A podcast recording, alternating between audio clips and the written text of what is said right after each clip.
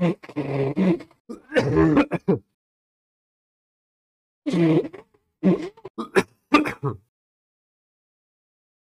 fait du bien.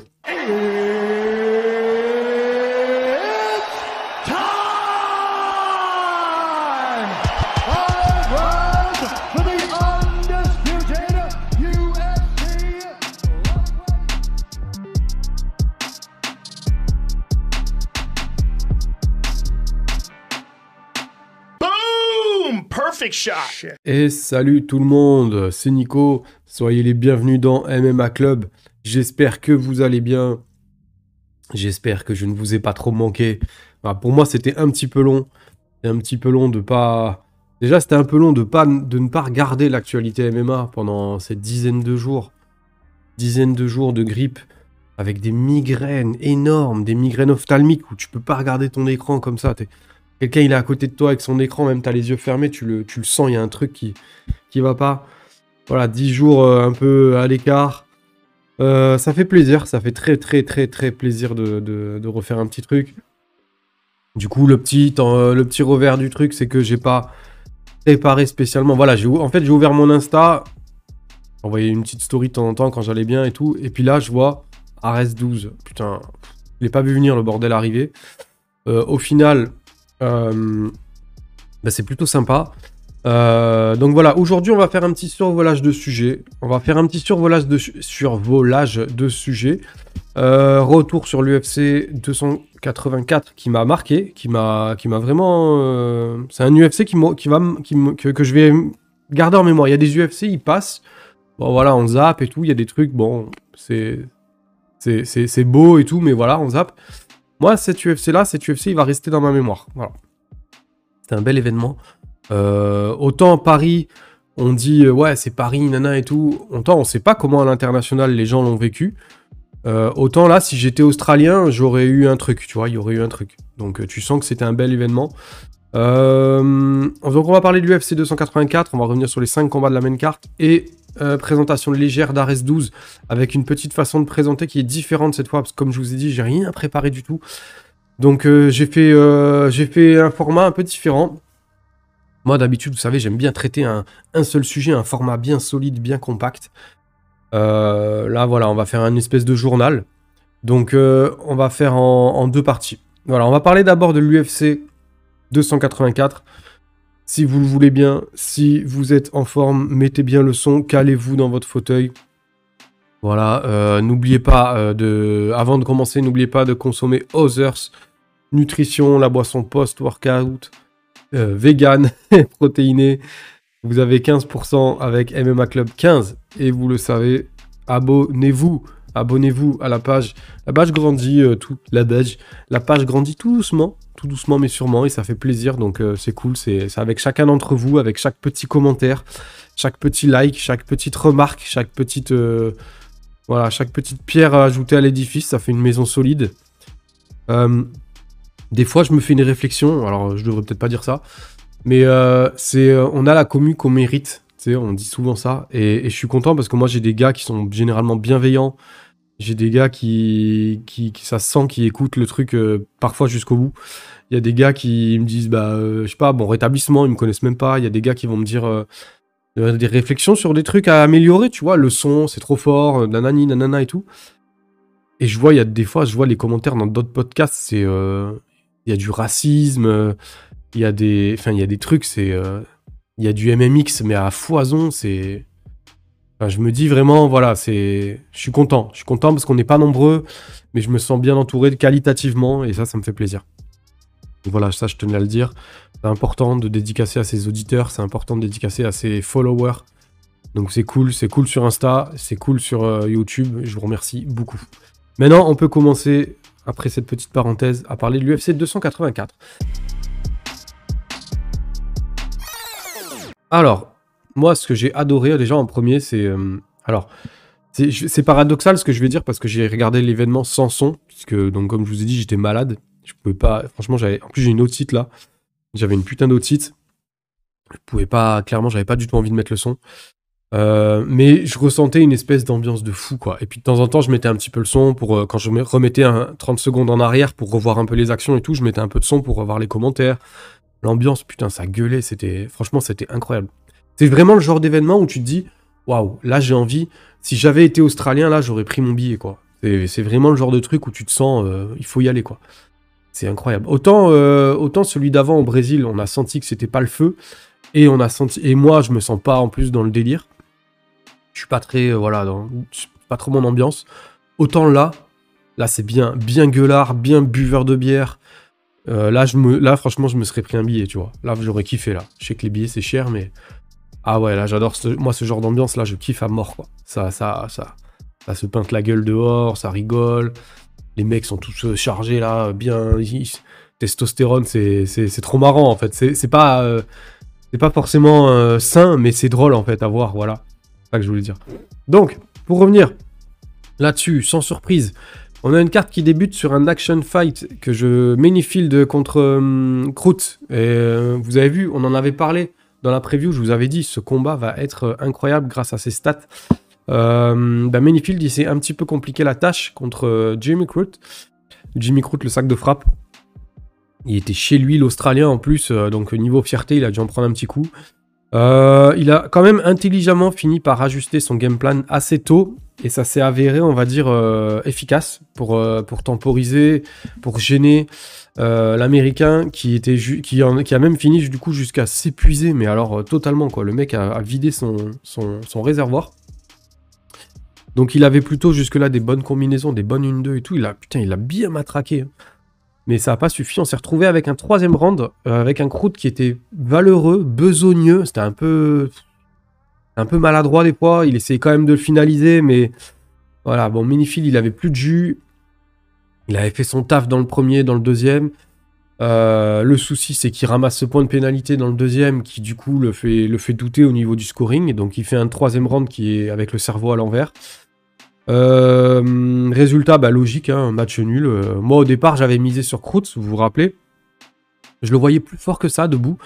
Euh, bah, j'ai eu tort. là où j'ai eu raison, c'est que sur le nombre de coups qui allaient partir, j'avais anticipé hein, le fait que c'est un plus 6 frappes signifiantes de chaque côté.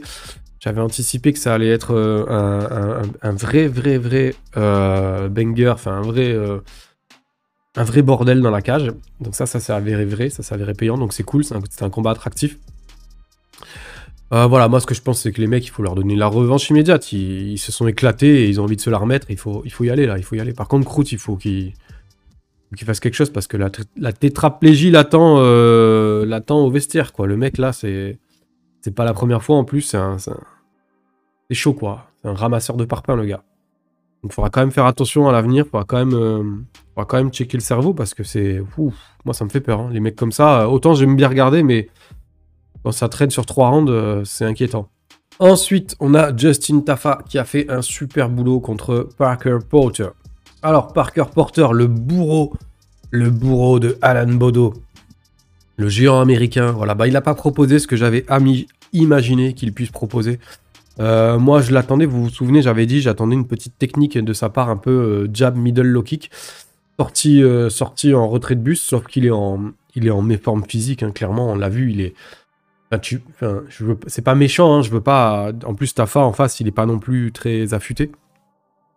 Mais Porter, on voit qu'il, a un antécédent de, je pense, d'obèse, ce qui me dérange pas, je m'en fous, mais on sent qu'il a du mal à le.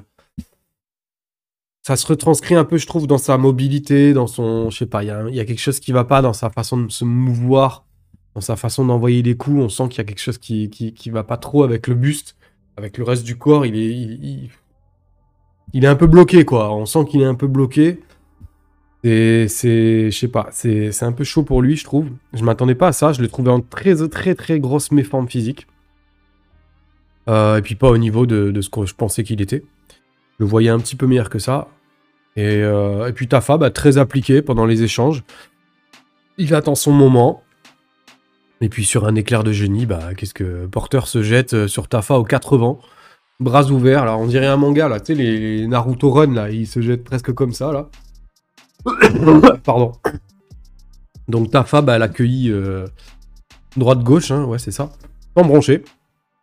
On lui donne un petit cadeau, il prend, voilà, la petite danse qui va bien, on passe à la suite.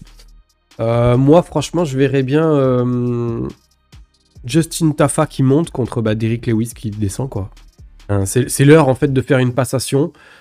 C'est l'heure de. C'est l'heure, en fait, je pense, de. Voilà, Derrick Lewis, c'est l'heure de. Dana White, il le protège, il lui dit Ouais, il ira nulle part, je l'aime bien, il veut qu'il reste à l'UFC, non, ok, c'est bien.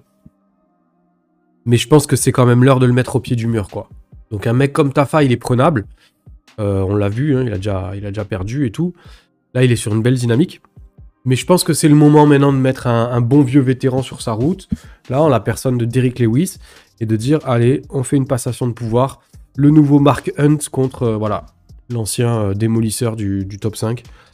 Et je pense que ça ferait un très bon combat. Ça ferait un très beau combat. Bon, ça durerait pas trop longtemps, je pense, mais euh, à mon avis, c'est ça a du sens. Voilà. Ensuite, on a eu un drôle de combat puisque Jaco de la Madeleine, Jack de la Madalena, a mis du temps à, rentrer dans son combat contre Randy Brown. et moi, ça m'étonne, ça m'a étonné, je m'attendais pas à ça. Pense que c'est la longe, je pense que c'est la façon de la, distance, la garde, ça devait pas être si facile à gérer. Randy Brown très très très énervé en plus euh, contre bah, Jack de la Madalena, on connaît, hein, il y a un petit flegme, il est très vif mais il y a un petit flegme dans, dans l'attitude, il y a un petit il y a un petit côté slow motion comme ça que moi j'adore. Du coup, crée un petit décalage en termes de rythme. Donc peut-être il lui fallait un petit moment avant de réussir à rentrer dans le combat, à rentrer dans le dans le comment on appelle ça? Ah le mimétisme euh, merde c'est un peu ça, hein, quand même. Euh, voilà, en tout cas, c'est dingue ce flingue qu'il a. Il est tout le temps, tout le temps en slow-mo. Moi, j'adore. Il est calme. Même quand il est acculé, il est serein. Il sait qu'il va en caler une. Il est, il est, c'est vraiment, il est incroyable ce mec. Donc ça rate pas. On sent Randy Brown un petit peu sur le reculoir. À un moment, il est bien cadré en plus. De, Jack, il, est, il, a un cadrage qui est assez. Mais il a un cadrage de boxeur, quoi. Il est, il a, il a un peu. Tac, tac, tac, tac, tac, tac. Il va chercher, il va chercher, il va chercher l'angle se resserre, quoi. Le mec, il est, il est entre deux angles de cage. C'est vraiment, il a une façon de faire qui est bien à lui. Et ça, c'est euh, vraiment, euh, c'est vraiment, vraiment, vraiment magnifique. Et ce mec, il est magnifique à voir combattre. Donc voilà, il l'oblige un petit peu à se coller à la cage. Il l'oblige à rentrer à courte distance. Euh, l'autre, avec ses membres de 2m50 de long, là, ça commence à être un peu compliqué. Il est sur le reculoir. Sur la sortie, il mange un drôle de crochet là qui donne pas l'impression d'être puissant hein, sur une sortie comme ça, bim. Ça, ça donne vraiment pas du tout un effet de puissance, on, dirait juste un petit contact. Ok. Eh ben, si, ça touche. Alors là, t'as Randy Brown, il fait la danse du saumon, la tête la première, boum. Et puis t'as encore une fois Jack qui reste plus ou moins calme. Mais bon, il saisit quand même l'opportunité très très rapidement d'aller chercher le dos de son adversaire. On voit pas très bien la finalisation, on voit les crochets, on voit l'étranglement, mais mais le pire, c'est que même sans voir, sans vraiment avoir toute la visibilité, à ce moment-là, on n'a aucun doute qu'il va verrouiller, quoi. On n'a aucun doute qu'il va pas verrouiller, je veux dire. Il, dégage trop de certitude. Ce mec, en fait, c'est un gars qui fait pas de mouvement s'il n'y a pas besoin. J'aime bien parce que c'est genre, euh, tu sais, c'est le gars dans une assemblée, il y a 100 personnes, tout le monde fait du bruit et tout, et puis ça doit être le mec un petit peu euh, qui ferme sa gueule et puis qui l'ouvre seulement quand il y a une solution à apporter, tu vois, ou quand euh, vraiment fermez-la, les gars, j'ai un truc à dire. Tu vois, c'est Jack de la Madalena, quoi. S'il te met un parpaing, c'est que voilà, c'était le moment. Il va pas te le mettre euh, pour rien avant, il va pas te le mettre pour rien après. Par contre, le moment où tu vas te le prendre, ça va être le moment où tu vas tomber KO, quoi. Et c'est, il est impressionnant.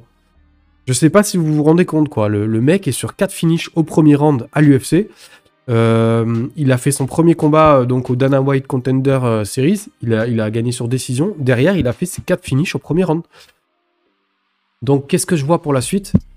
Moi, j'ai bien réfléchi, j'ai bien regardé un petit peu le roster. Et pareil, pareil que Justin Tafa, euh, je vois un mec qui sort un peu du top 10 pour le faire rentrer lui. C'est en la personne de Vincente Luque. Euh, je vois une opposition complètement déjantée, mais alors complètement folle entre Luque et Della Maddalena. Je pense que c'est le combat à faire. Ça serait incroyable. Ça serait vraiment un magnifique combat. Et ça serait également bah, une passation de pouvoir, encore une fois, hein, une ancienne génération qui, on va pas se mentir, hein, c'est un de mes combattants favoris, je l'ai déjà dit plusieurs fois. Euh, je pense juste que son style est, commence à être euh, un peu old school pour le, le MMA moderne, on va dire. On l'a vu dernièrement que c'était un peu compliqué dans, le, dans la façon de, dans, plein, dans plein d'aspects, dans plein d'aspects, dans, les, dans la façon de- dans le footwork, dans le clinch, dans voilà, il a un, il a un, clinch qui est plus un MMA, qui est pas un MMA clinch, ça commence à devenir compliqué des fois euh, d'adapter son jeu sur, sur, sur du MMA et sur des nouvelles générations, ça va être de plus en plus compliqué. Donc je pense que c'est une belle porte de sortie que de voilà de d'aller se tester une dernière fois sur un sur un coq rentrant dans le top 15 comme ça. Parce que je rappelle que Della Maddalena rentre top 14. Donc ce qui est incroyable, ce qui est complètement... euh, il est incroyable. De toute façon, il est incroyable. Il est en roue libre, donc c'est magnifique. Donc voilà, j'aimerais bien voir ce combat. Alors ensuite, Yair Rodriguez. Il m'a régalé, même si c'était pas facile au premier round. Euh, Emmett était très bon sur ses appuis, il était très gênant sur ses déplacements. Euh, ce qu'il a malheureusement arrêté de faire ensuite. On a vu du coup que au deuxième round, quand c'est quand il a arrêté son footwork très efficace euh, latéral, il s'est mangé un nombre de middle dans les bras, des missiles qui l'ont grave impacté. Euh, ce que je trouve un petit peu dommage à ce niveau-là sur euh, Yair Rodriguez, alors là je prends un peu tout dans le désordre, hein, c'est que j'ai l'impression à chaque fois, je le trouve un petit peu juste en termes de puissance, le Mexicain, dans le sens où j'ai l'impression qu'il lui, faut, il lui faut un sacré nombre de bastos euh, directs, en plus des, des nombres de coups signifiants, hein, directs, pour venir à bout de son adversaire. Là où quelqu'un d'autre, par exemple, il aurait, il aurait besoin que de 2-3 combinaisons pour ah, les mêmes pour faire plus de dégâts. Lui, on dirait qu'il a besoin d'en faire beaucoup plus. Alors après, bon, bah, il a, il a pour lui, il a le coup d'œil, il a la vitesse, il a, il a en plus, il, a un impact sur les coudes et tout qui est impressionnant. Emmett d'ailleurs était sur le coude, il était mais ultra sonné, donc certes, il n'y a rien à dire là-dessus. J'ai juste cette sensation qu'il lui faut toujours euh, quelque chose de plus pour faire basculer le truc. Hein, Il y a un petit, j'ai l'impression qu'il y a un petit déficit de puissance. Et voilà, si un jour il y a une unification de titre ou, euh, ou s'il a quelqu'un en face d'un peu résistant, bah, c'est là que j'ai un peu peur que ça. hum, Vous voyez par exemple quand, quand il a eu son combat contre le Korean Zombie, euh, avec tout ce qu'il a envoyé, normalement, il était c'est un zombie, il était censé tomber quoi. Avant, donc euh, on sent que des fois il y a un petit déficit de puissance comme ça. Donc euh, voilà, c'est le, j'ai l'impression que c'est son petit point faible. Après moi, franchement, c'est vraiment un des combattants qui me fait le plus kiffer quoi. Il a, il a une façon d'être dans la cage, mais il envoie des kicks. Il est d'un, fou- il a un fouet dans les jambes quoi. C'est vraiment le mexicain quoi. C'est, il est, il est vraiment beau à voir combattre. Il est vraiment beau à voir combattre et il se peaufine, mais il se peaufine petit à petit. Ce mec, c'est un diamant. C'est vraiment, euh, j'apprécie beaucoup. J'apprécie beaucoup quand j'ai des. Tu vois, tout à l'heure, on parlait de. euh, merde, comment il s'appelle? Un combattant que j'adore aussi en plus. hein. C'est vraiment.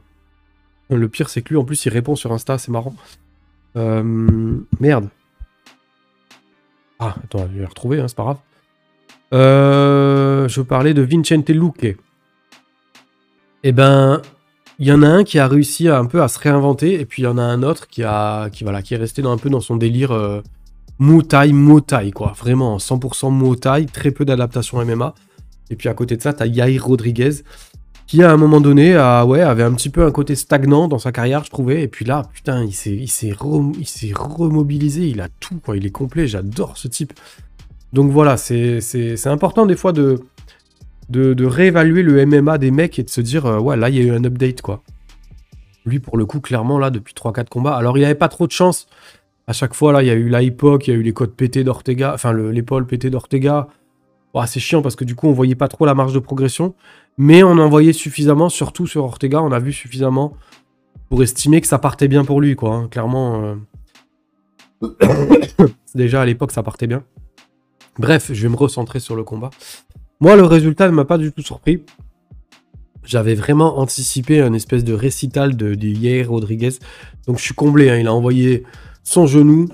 Entre-temps, il a pris le menu des finalisations. Hop, s'il vous plaît. Il a demandé au serveur calmement euh, un triangle. Voilà, un petit triangle. La suite, ça va dépendre de ce que va faire bah, l'UFC euh, avec Volkanovski. Euh, sinon, à mon avis, Yair, il est chaud pour sa première défense de titre contre euh, Ortega, j'imagine, puisqu'ils se sont déjà affrontés une fois. Euh, tout le monde est occupé. C'est une catégorie qui est un petit peu bouché en ce moment, j'ai l'impression, au top, hein, je parle. On a le Korean Zombie qui est, qui est pas du tout au niveau ceinture et qui est pourtant qui reste dans le top 6, hein, je crois. Arnold Allen et Max Holloway vont se taper en avril. Donc je pense que c'est un petit peu aussi les, c'est un petit peu eux, hein, c'est un des deux qui va, qui va définir qui va, qui va aller taper, je pense. Euh, euh, pardon, euh, Yair. Il y a Emmet qui vient de sortir de, l'équation. Chikadze et Qatar, c'est pas non plus la dynamique, voilà, c'est pas non plus taille ceinture, on va dire. Donc il y a un petit renouvellement qui se fait attendre. Euh, moi, je sais pas trop. Il y a, il y a je sais pas trop où il en est au niveau des, catégories. Je sais juste que bah voilà, il vient, il vient de se descendre Bryce Mitchell.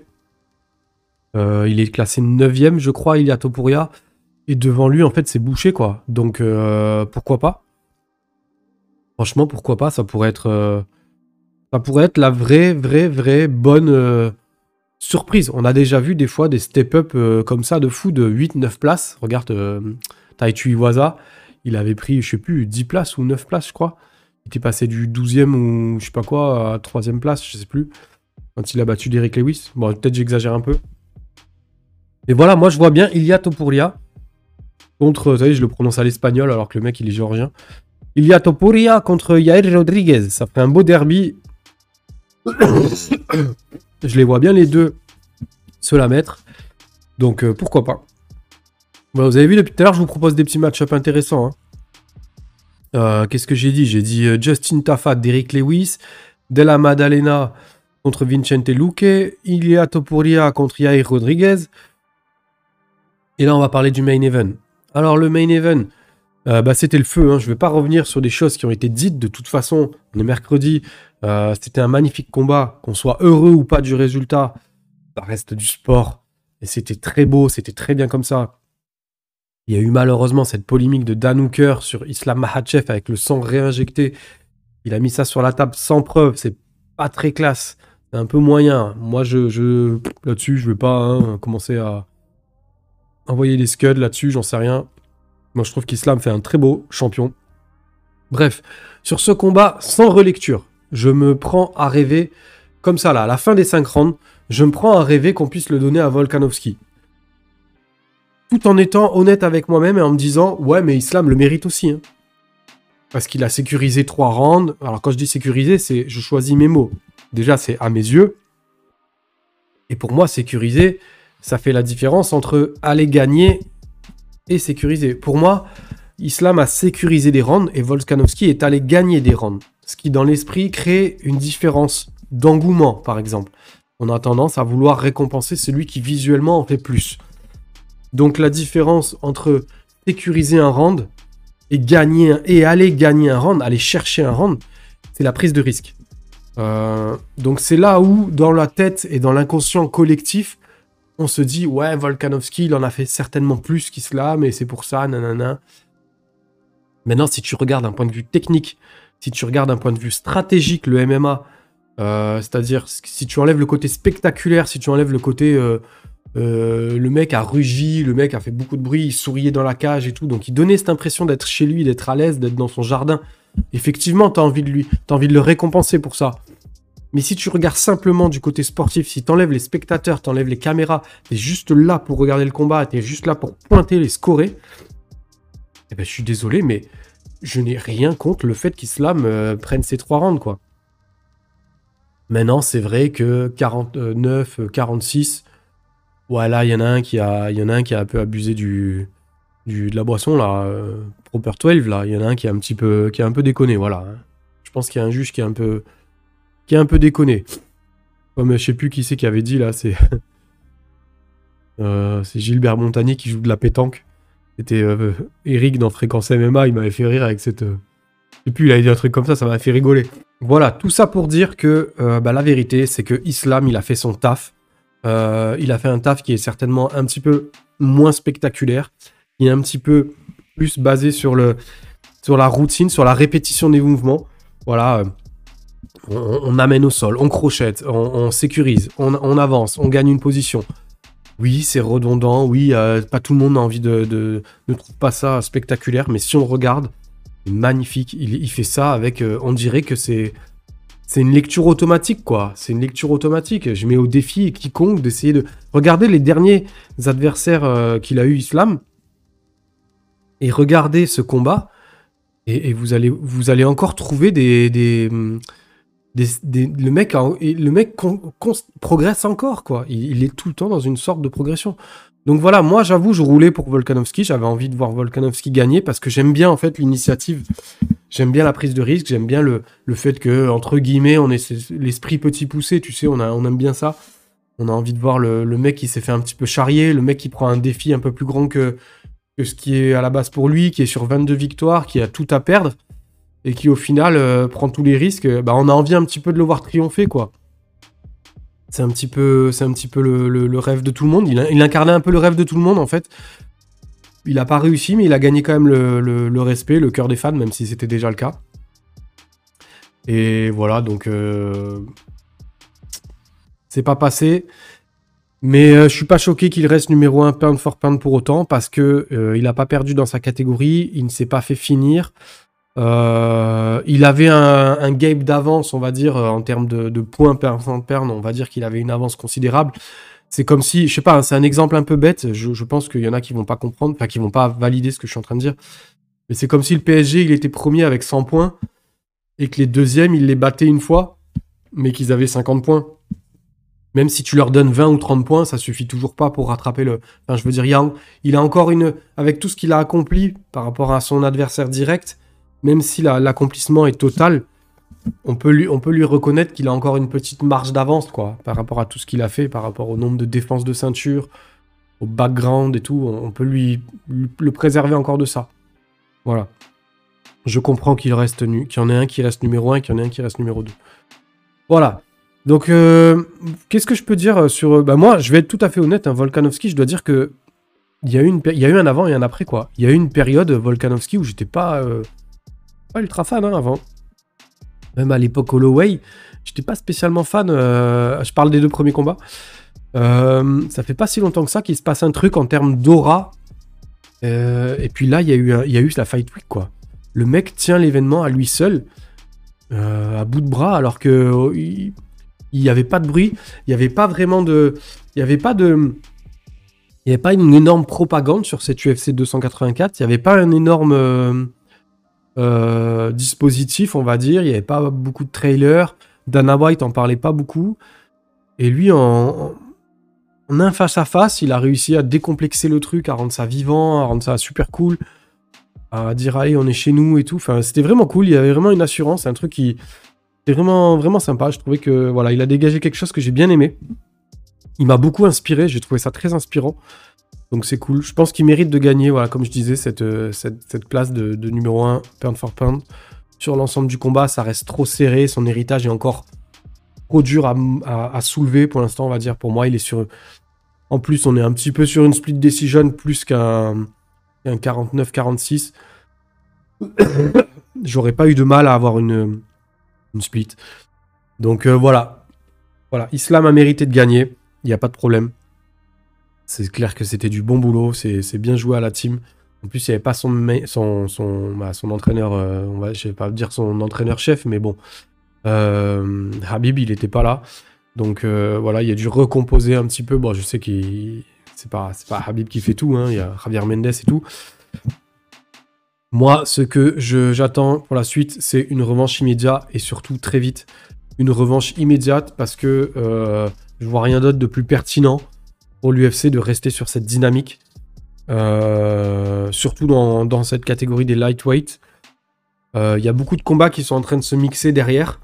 Donc c'est pas un mal en fait que Volkanovski ne bloque personne en fait. Euh, parce que Yair Rodriguez en dessous fait un très beau champion. lui il apporte quelque chose de très attractif dans cette nouvelle catégorie. Si il gagne contre Islam Mahachev, il pourrait faire une défense contre, contre quelqu'un d'autre, ça serait magnifique. S'il perd, il pourrait prendre un challenger, ça serait magnifique aussi de le voir en, lightweight contre quelqu'un d'autre. Non, franchement, c'est. Moi, tu me dis, euh, Volkanovski, euh, je sais pas moi, j'ai une connerie. Oliveira, Volkanovski, euh, j'ai pas d'exemple, mais il, prend, il prendrait presque n'importe qui dans cette catégorie, ça serait magnifique, quoi. Donc, carrément, let's go, quoi. Let's go. Voilà, on en a fini pour UFC 284. Ça fait un sacré débri- débrief. Hein. J'avais pas, pas prévu de faire tout ça. Non. Voilà, on passe maintenant à Arrest avec Arrest 12. Arrest 12 qui est, euh, j'ai l'impression, en plein dans la fin d'un premier cycle de, signatures. Les premières signatures 2022. Euh, ils doivent également continuer à faire rentrer des combattants attractifs dans le roster. Euh, moi, ça me fait penser un petit peu à, une, à une carte comme Ares 3, Ares 3, début Ares 3, Ares 4. Voilà, il y a eu ce, renouvellement de roster avec, euh, avec des petites prises de risque, d'autres choses un peu plus logiques et tout. Voilà, là, on est sur un. J'ai l'impression qu'on est un petit peu sur quelque chose comme ça. Euh, Il y a des mecs qui ont déjà un combat dans leur gars. Il y en a d'autres qui arrivent. Donc, euh, comme je vous ai expliqué, j'ai pas eu la possibilité de faire un gros, gros, gros dossier RS 12. Donc, je vais les classer en deux catégories les revanchards et ceux qui sont sur une dynamique positive. Alors, euh, on va commencer par les revanchards.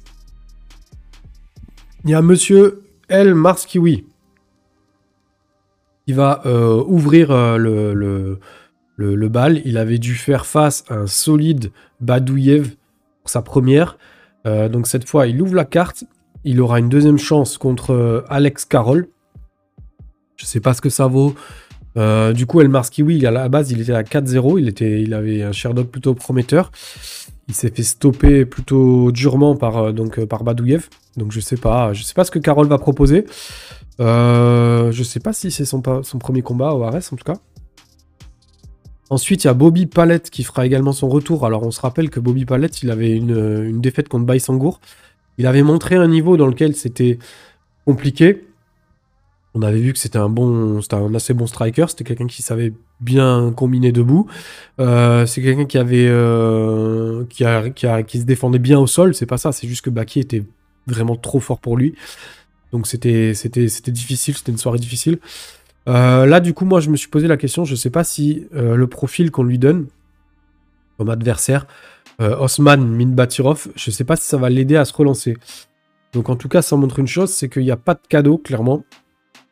N'y a pas de cadeau, clairement, ni pour celui qui était là avant, ni pour celui qui arrive. Et une opposition, déjà, les deux vont se rentrer dans l'art. Ça, donc, ça va être déjà un gros, gros combat. Ensuite, il y a, alors, il y a un combat un peu intrigant. Il y a Monaf Toui qui avait perdu son combat pour la ceinture euh, hexagone contre Samantha Jean-François. Samantha Jean-François, je sais pas pourquoi je dis Samantha Jean-François. Euh, voilà, donc elle arrive au Ares contre une fille que j'ai déjà vue. Euh, je l'ai déjà vu combattre au, Bellator Milan. Euh, c'est une fille qui est sacrément tankée. Ça va être un, très beau combat. D'ailleurs, elle s'était fait voler à Milan. Euh, donc attention à l'italienne, hein, Manuela Marconetto. Elle va arriver très remontée. C'est quelqu'un qui a un gros striking, qui a un gros volume, qui, en demande en fait. C'est quelqu'un qui, qui, aime bien qu'on lui rentre dedans. Pardon. C'est quelqu'un qui, voilà, qui aime bien rentrer dedans. C'est quelqu'un qui aime bien qu'on lui rentre dedans. Donc euh, si Monaftoui fait la même, même genre de prestation, un peu timoré, qu'à l'hexagone, ça risque d'être compliqué. Il va falloir, euh, voilà, je pense qu'elle est dans une dynamique un peu difficile, Mona. Mais euh, ouais, c'est un, bon, un bon petit challenge pour se relancer. Encore une fois, il n'y a pas de cadeau. Donc euh, c'est un beau combat. Après, il y a Alioun, Aliounai euh, à Ares. Bah voilà, c'est cool parce que euh, il a eu deux annulations contre William Gomis à Ares 7 et 8. Euh, ensuite, il a eu euh, ce, non-contest litigieux euh, parce qu'il avait gagné aux yeux des juges contre David Tonacrol. Mais il y avait eu un énorme litige sur une soumission voilà, de Tonacrol, de ouais, David. Il tenait les gants. Euh, Alioun, il l'empêchait en fait de verrouiller. Sinon, c'était défaite. Et avant ça, bah, il y a eu ce combat au 100% fight, ce combat, ce non-combat du coup. Euh, défaite difficile, très expéditive. Euh, donc euh, voilà, là il est sur une défaite et un no-contest. Euh, pour moi, c'est un no-contest logique. Voire même, on peut peut-être qualifier même ça presque un petit peu injuste pour, pour David, David Kroll. Mais cela dit, Naï, on sait qu'il vaut mieux que ça. Voilà, on l'avait vu hein, dans le combat que, physiquement, techniquement et tout, il était, il était au point. C'est qu'il vaut mieux que ça. Donc il y a, on n'a aucun doute sur le fait que qu'il va se faire une, super entrée, euh, enfin sa super entrée au RS. C'est un gros match piège. Son adversaire, là, Felipe Corrales, il est très intéressant. Il est encore jeune, mais il a une, il a une grande expérience. Donc, faut savoir qu'au début, il devait affronter euh, Dagir Imavov, euh, le frère de Nassourdine, à Ares 11. Et finalement, c'est donc Alioun qui s'y colle. Donc, c'est un vétéran de l'UFC qui a un bilan de, 4 victoires, euh, de 2 victoires et 4 défaites à l'UFC. Et dans tout ça, il y a qu'une seule finale. Il s'est fait finaliser qu'une seule fois. Très difficilement en plus. Donc, c'est un dur à cuire. Au petit rappel, il a perdu contre Chris Gutiérrez à la split decision. Et Chris Gutiérrez, c'est celui qui vient de, bah, défoncer clairement euh, Frankie Edgard. Donc euh, voilà, on lui a filé des combats très difficiles à l'UFC.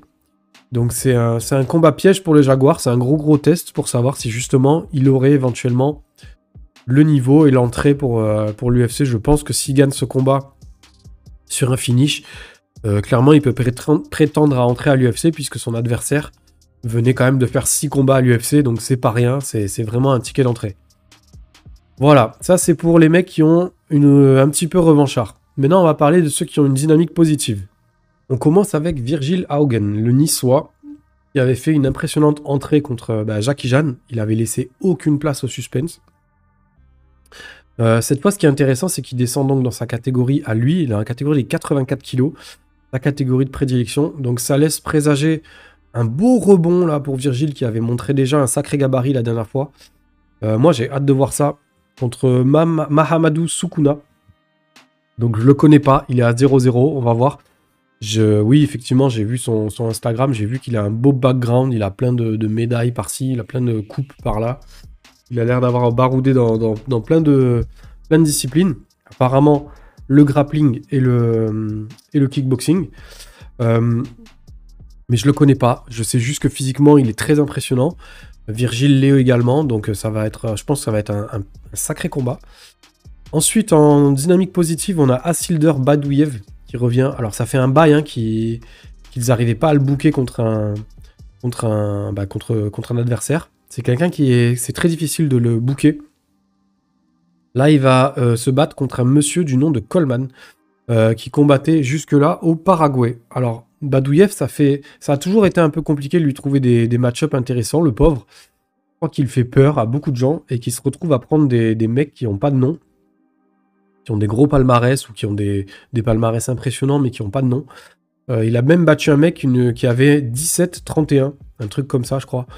Donc, euh, enfin, à l'époque, quand il l'a battu, il n'avait pas 17-31, mais aujourd'hui, je crois qu'il en est à 17-31.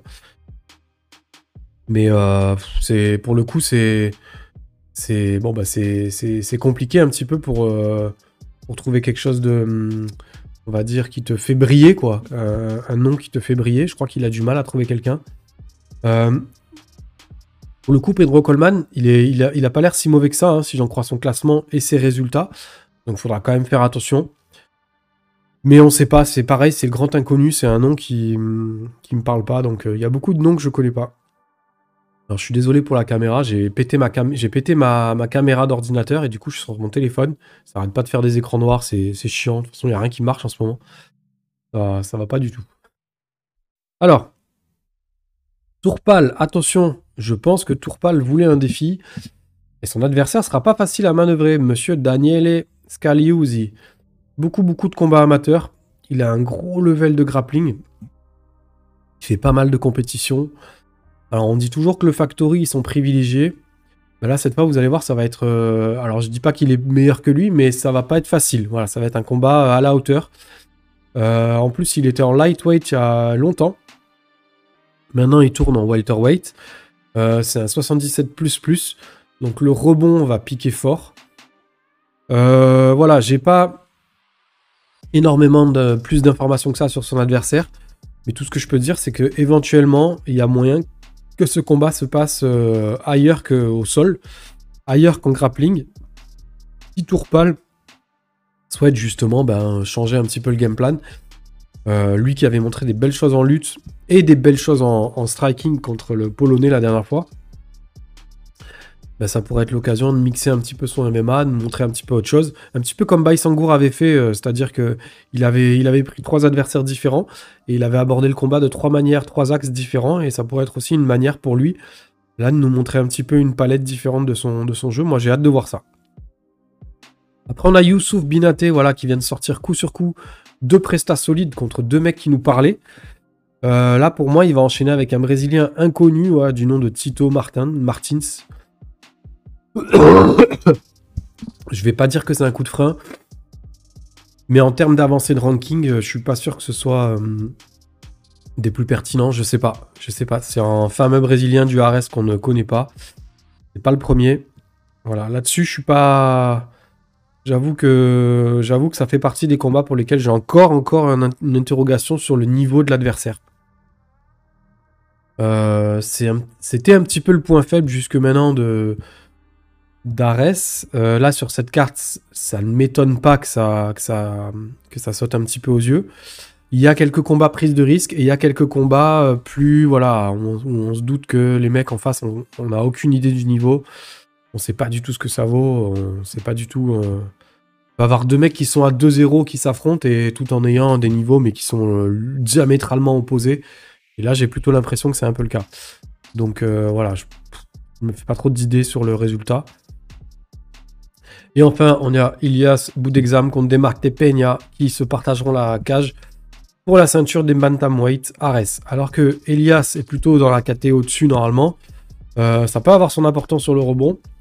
Le Montpellierin, voilà, il aura toute la salle avec lui. Il a un gros star power, énorme parcours qui parle pour lui. Des belles victoires, notamment au Brave, où il est dans son jardin. 4 finishes, 4 soumissions, une ceinture chez les Featherweight défendue puis perdue. Euh, il a tenté la, celle des Bantam également. Bon, il je crois qu'il n'a pas gagné. Euh, de l'autre côté, on a de l'autre côté, on a Demarté Peña qui, se fait, qui fait sa place à Ares. Hein. Il a battu Mustafa Aïda tranquillement. C'était une histoire de game plan. Il a été très appliqué, c'est passé. il a appliqué un game plan frustrant pour, pour, pour Mousse et qui n'a pas pu s'exprimer dans ce combat. Qui, qui s'est un peu précipité et ben, qui du coup ben, repasse un petit peu par la case départ pendant que, pendant que Demarté va jouer le, main event. Donc voilà, on attend, euh, de voir ce que, ça nous réserve cette fois. C'est un bon main event, c'est peut-être plus un très bon co-main event qu'un bon gros main event. Moi je trouve qu'il manque peut-être un combat explosif sur la carte. Il manque peut-être aussi une affiche très solide tout en haut. Mais c'est une carte un petit peu transitoire comme ça, ça arrive de temps en temps. Ça reste une carte très qualitative en termes de MMA, en termes de sport. C'est pas la plus brillante, mais ça fait du bien aussi d'avoir parfois des noms moins brillants, mais peut-être euh, tout aussi travailleurs, tout aussi méritants. Donc c'est cool. Euh, des fois, euh, c'est sur les cartes où on attend le moins qu'on a le plus de surprises. Donc ça peut être sympa. C'est peut-être mieux comme ça. Et puis aussi, on peut pas toujours proposer voilà, des cartes brillantes, des cartes 5 étoiles. Là, on va avoir le, le, RS13 euh, en mars qui va être complètement euh, hallucinant. Donc, euh, donc c'est normal un petit peu aussi d'avoir une carte avant ça qui soit peut-être un peu plus calme. Ça, je peux l'entendre, donc il n'y a pas de problème. Moi, je, prends. Je prends. Je vais être en mode tisane. Ah, cet RS-là, je vais pas me le faire en mode bière, pote, apéro. Parce que je suis encore éclaté. Je vais bosser en plus jeudi, vendredi. Je vais être explosé. Donc je vais me mettre en mode couverture, tisane. Euh, voilà, tisane au miel, au calme dans mon canapé. Petit jogging. Et puis euh, je m'endors quand je m'endors et je reprends le replay quand je reprends le replay. Voilà, là c'est un peu le mood en ce moment. Là j'ai un peu baissé le pied, vous avez vu hein, sur l'Instagram, sur les, podcasts, j'ai un peu baissé le, pied parce que je suis pas bien, je suis pas, je suis pas en forme. Donc voilà, j'ai pas trop le choix. Euh, qu'est-ce que je pourrais dire? Ouais, John John versus Gun, bah, on va se faire un petit live, un de ces dimanches, ça arrive vite, donc, euh, donc on va pas avoir le choix, ça va être bientôt. Le but, ça va, faire de vous, être de vous faire passer en ligne. Le but, ça va être de partager ça en ligne sur ce combat de titans ensemble. Donc on se donne rendez-vous sur YouTube, euh, YouTube bientôt. Il y aura un lien Discord, il faudra rejoindre la salle d'attente pour ceux qui veulent participer en ligne, en, audio. Le problème là, c'est que j'ai plus de webcam. Il faut que je m'achète une webcam. Donc voilà. Euh, on aura une belle carte en plus pour l'UFC 285. Donc on pourra, pouvoir se faire une bonne heure de live une bonne heure et demie là-dessus, rien que focus sur cette carte euh, au calme, donc c'est cool. Voilà, je ne traîne pas plus parce que là, le matériel pour filmer, pour enregistrer, il est calamiteux. J'ai même pas envie de faire d'outro. Voilà, je vous fais juste des gros bisous.